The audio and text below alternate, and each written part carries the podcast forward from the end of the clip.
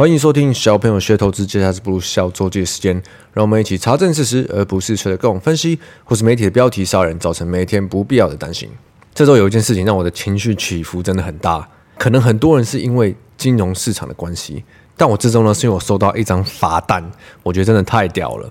大部分的时候我都还可以接受被民众检举这件事情，因为随着时间的推演，这个好像已经慢慢的越来越正常了。虽然我是不知道现在检举到底还有没有钱拿。我曾经也是很难理解，到底为什么这么多人，呃，可以花很多时间去检举别人，还有这种检举达人，专靠检举为生的，真的是嗯蛮有闲的。那像这种民众检举什么违停啊，我我还可以了解，因为可能真的是挡到你家门嘛，或者是你就是看你家楼下的店不爽之类的。但到车子切换车道没有打方向灯的检举，我就觉得这个有点我的能力范围已经不太能理解了。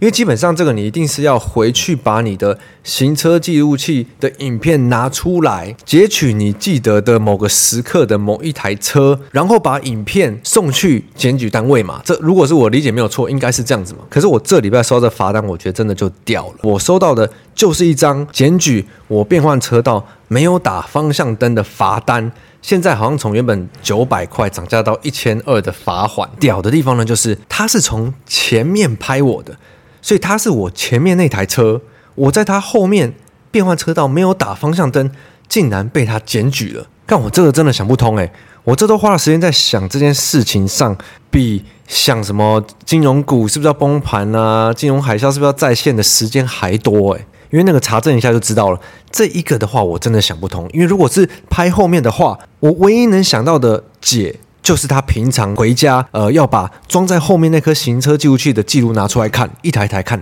看后面有哪一台车变换车道的时候没有打方向灯，然后检举那台车嘛。应该只有这个方式吧？我想不出还有别的方式可以去检举后方的来车没有打方向灯，因为你平常开车的时候你也不会去注意嘛。检举是一定有钱拿吧，不然谁愿意去做这么无聊、这么需要时间的事情？还是就是有那种正义魔人是以检举别人为为为休闲为乐趣的呢？所以主要是要跟各位听众说，前方的车也是有检举的威胁性的，所以自己一定要小心，好吗？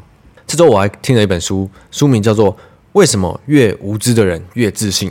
哇，乍听这本书好像很呛，但其实很大一部分他在说，我们常常自己会陷入这种哦，我们自己其实很无知，但是却很有自信的时候。一开始主要会想听这本书，是因为这本书马上就让我联想到投资市场，因为在投资市场呢，越没经验的人，越搞不清状况，不知道自己在干嘛的人，越有自信，越敢去开杠杆，越敢去梭哈，那越喜欢去问多空，越喜欢去争吵每一件事是对市场来讲是多还是空。其实真的超级没意义的，还不如先去想好啊，如果发生这件事，你要怎么应变、怎么处理啊？如果发生另一边的话，你要怎么处理呢？要一个明确的策略，才真的帮得上自己的操作嘛。不管你是交易还是投资，因为你看市场上有经验的高手、投资的心态成熟的这些人，不管是这样发生还是那样发生，他们都已经准备好了一一套应对方式嘛。因为这里讲到烂掉了，因为市场的事情就是没有人可以预测会发生什么事，你只能凭当下有的资讯，好好的去查证。但最让我意外的是，我本来就知道九十趴的人是不会去查证很多听到的新闻、听到的消息。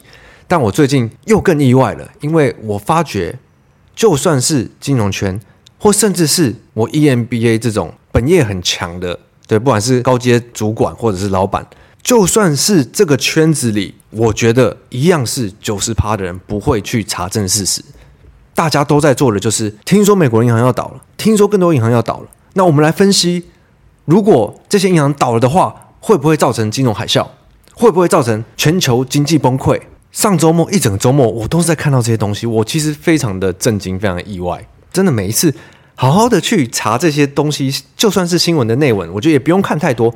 其实你就可以得到非常多的蛛丝马迹。但偏偏市场情绪的反应都是这个媒体圈报的啊，金融圈报的啊，所以市场一定会反应，不管是真是假。那我们其实，在小朋友学投资第二集里面有提到，股价啊、市场啊，你要大跌要腰斩，其实非常的容易，不是像大家讲的一定要怎么样才会发生的。我觉得越来越多人知道媒体是报忧不报喜，大部分他们会把好的事情藏在后面，藏在内文，你可能不一定看到。可是大部分人呢，还是不知道这种我们常看到的分析，它的预设值都是如果最坏的发生嘛。但很多时候，其实最坏的不一定会发生。如果美国的矽谷银行倒了，导致美国的大银行都开始出现债务危机了，导致本来就很烂的瑞士信贷也倒了，各种银行都倒了，所以就会发生金融海啸。预设值它是最坏的啊，但是最坏真的会发生的时候，其实大部分的时候不是。对，你看恒大事件，中国最大的地产商恒大债务危机，所以中国的房市要崩盘了，所以中国的整个经济要崩盘了，所以会牵连到全世界的经济要崩盘了。人民币如果贬破七块，就要金融海啸了。结果破了以后，也就是没怎么样嘛。所以真的是每次市场在炒什么的时候，跟着媒体起舞之前，呃，至少先把这些资讯好好的看一下、理解一下，并且用常理去想说啊，这样合不合理嘛？我觉得这个是最基本的吧。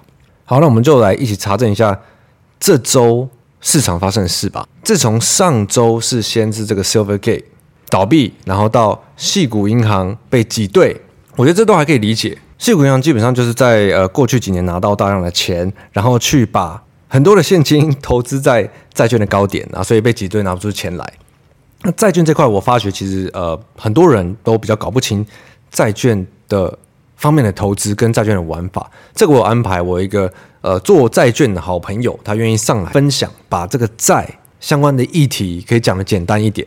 那所以系股银行的关系导致美国的金融股这礼拜是崩跌嘛。可是你要说一个地区性的系股银行，它要去波及到美国银行、J P Morgan 这些大行，似乎也没有这么容易。接下来我们这周是在炒瑞士信贷嘛，欧洲的这个大银行，瑞士的大银行债务可能有问题了。对，我们光是看各种新闻，你听媒体的各种轰炸，你一定觉得哇，连瑞士信贷这种大银行都因为现在这种银行的危机突然大跌了，有可能会变成像。以前的雷曼兄弟这种大到不能倒的要倒了，如果政府不救，就会发生金融海啸，是吧？如果你是看媒体或是跟别人跟你讲，你一定会这样想嘛。可是我就问，到底有多少人真的有至少去查瑞士信贷 Credit Suisse 在欧洲的股价呢？你会发现它不是最近才创历史新低在大跌，它从二零二一年的年底开始就是一路的一直跌，一直跌，腰斩再腰斩。从十一块欧元跌到两三块欧元，然后最近再从两三块再跌个二三成，所以光看这个就知道它的问题。就算我们不知道过去这两年它发生了什么丑闻或什么麻烦产生，这家银行的问题应该不是最近的事情哦。那我之前就一一直有听到台湾的瑞士信贷的证券也是一副要收要收的，就特别去查了这个两年的股价走势，才有点啊恍然大悟的感觉。这周还有一再讲啊，瑞士信贷的大股东。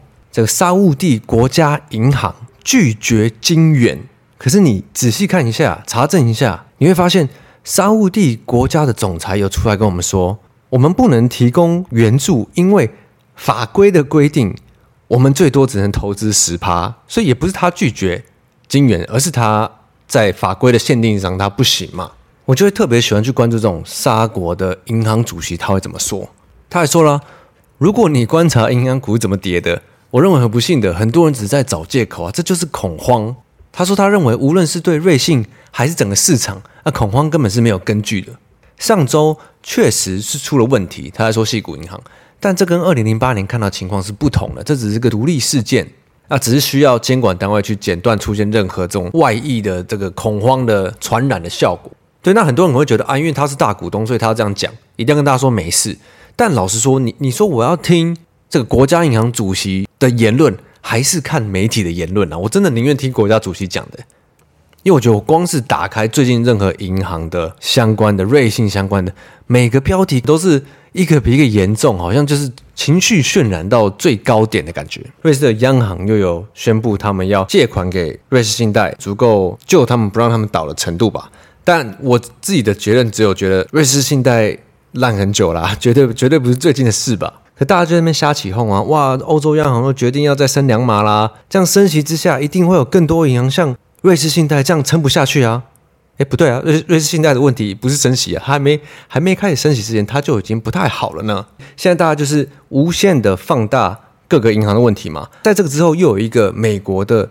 第一共和银行 （First Republic Bank） 又发生了跟矽谷银行相似的事情，而且这个真的是暴跌。我看它的股价是从原本一百三四十块的股价，真的是暴跌到那种最低剩十七十八块。那它的问题是跟矽谷银行一样吗？我觉得其实很相似，就是基本上他要遇到挤兑的问题。但其实我我最近应该很多人讲过，当一家银行遇到疯狂挤兑的事情，基本上都撑不住的，因为银行不会留这么多的现金在手上嘛，他们会把大部分的存款拿一部分去做，照理来说比较保险的投资。那当然有时候也会有这种比较不是很成功的决策，所以才遇到矽谷银行这种事情。那第一共和银行的话，是有很多这些大的美国银行啊，摩根大通、花旗等等的，一共好像集了三百亿美元去救它。那可是这也很幽默嘛，因为之前大家是从矽谷银行把钱都提出来，然后存去其他的大的银行，然后现在又从这个第一共和银行把钱全部提出来存去大的银行，然后这些大的银行再拿大家领出来存去他们那边的钱，再拿回去救这个他们原本领出来的第一共和银行。怎么觉得好像在绕口令？不过就是这个同一份钱在那边流来流去的。但我觉得现在最大问题就是遇到挤兑的问题嘛。如果大家疯狂去挤兑某一家银行，那八成他们都一定需要别人的帮助，不然他们的现金基本上都是没有办法撑住的。虽然这次是真的要金融海啸了吗？这个问题在过去这一周已经被问了五次以上了。但这银行的议题，我觉得对我来讲还算新鲜的。接下来我们要讲的，每周都讲的升息的问题，吵到烂掉。我觉得这个真的超腻的。到底要升几码？接下来升一码还是两码？还是不升？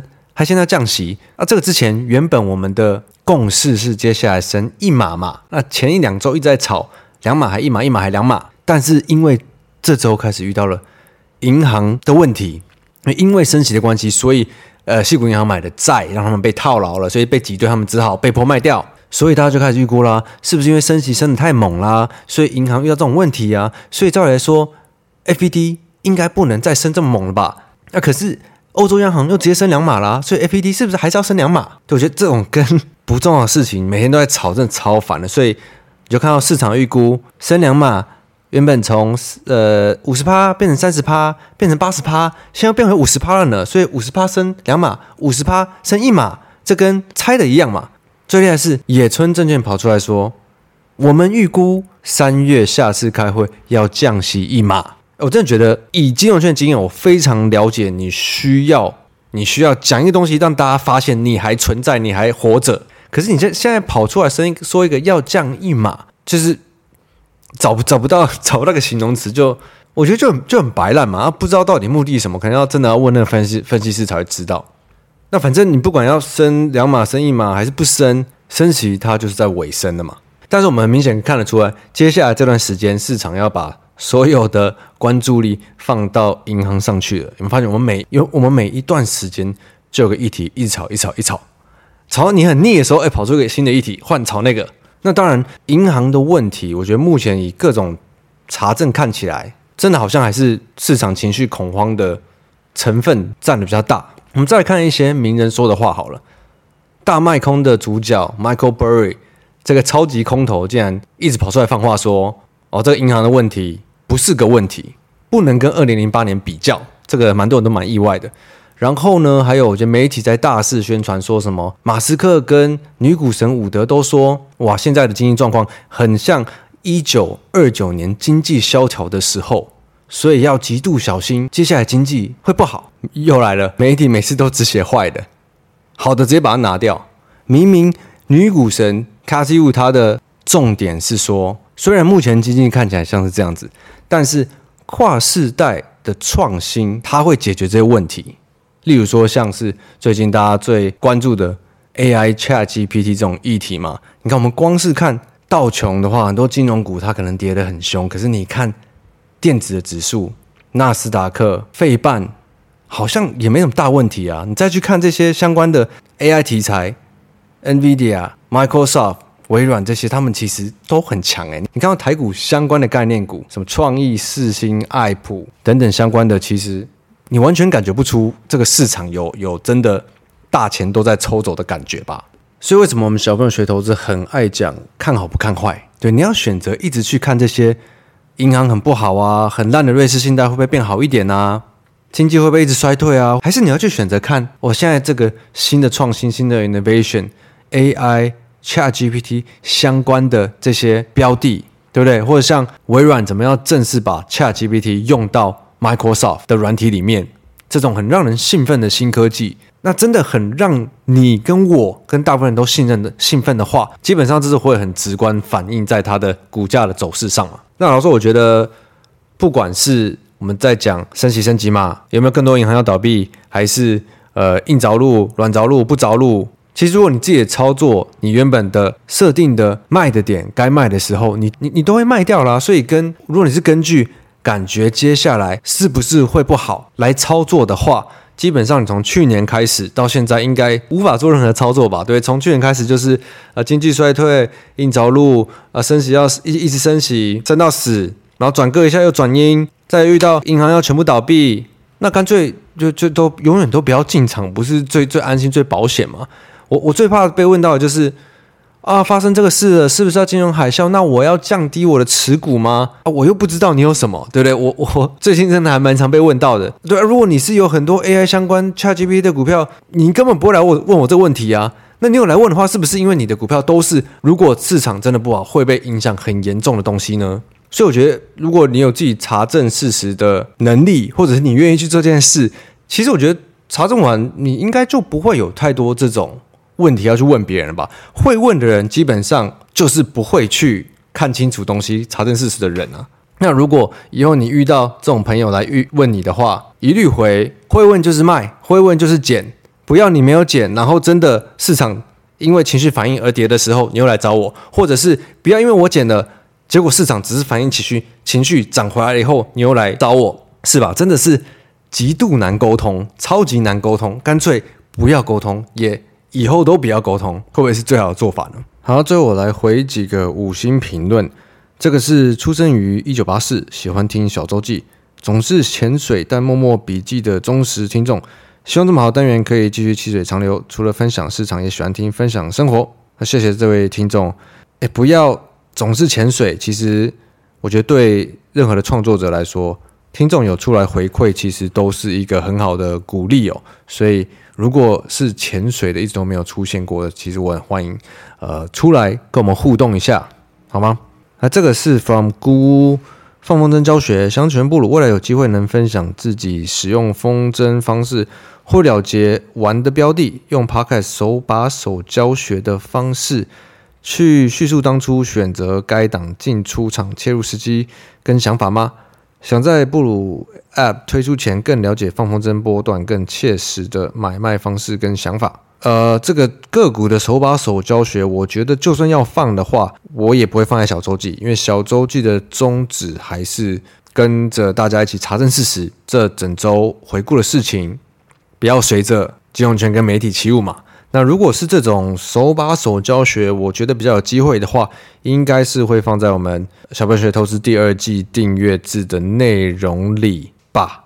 那其实因为我也不太清楚你是期待哪一种方式。那如果觉得你有比较比较明确的想法，你也可以再一次的留五星评论跟我说。那最后记得还没有听小朋友想读书新节目的，记得去听一下哦。第二集先预告一下。会是凯瑞来讲谈判相关的书，那这我知道蛮多人都已经敲完已久，所以记得在周日晚上上线的时候去听一下。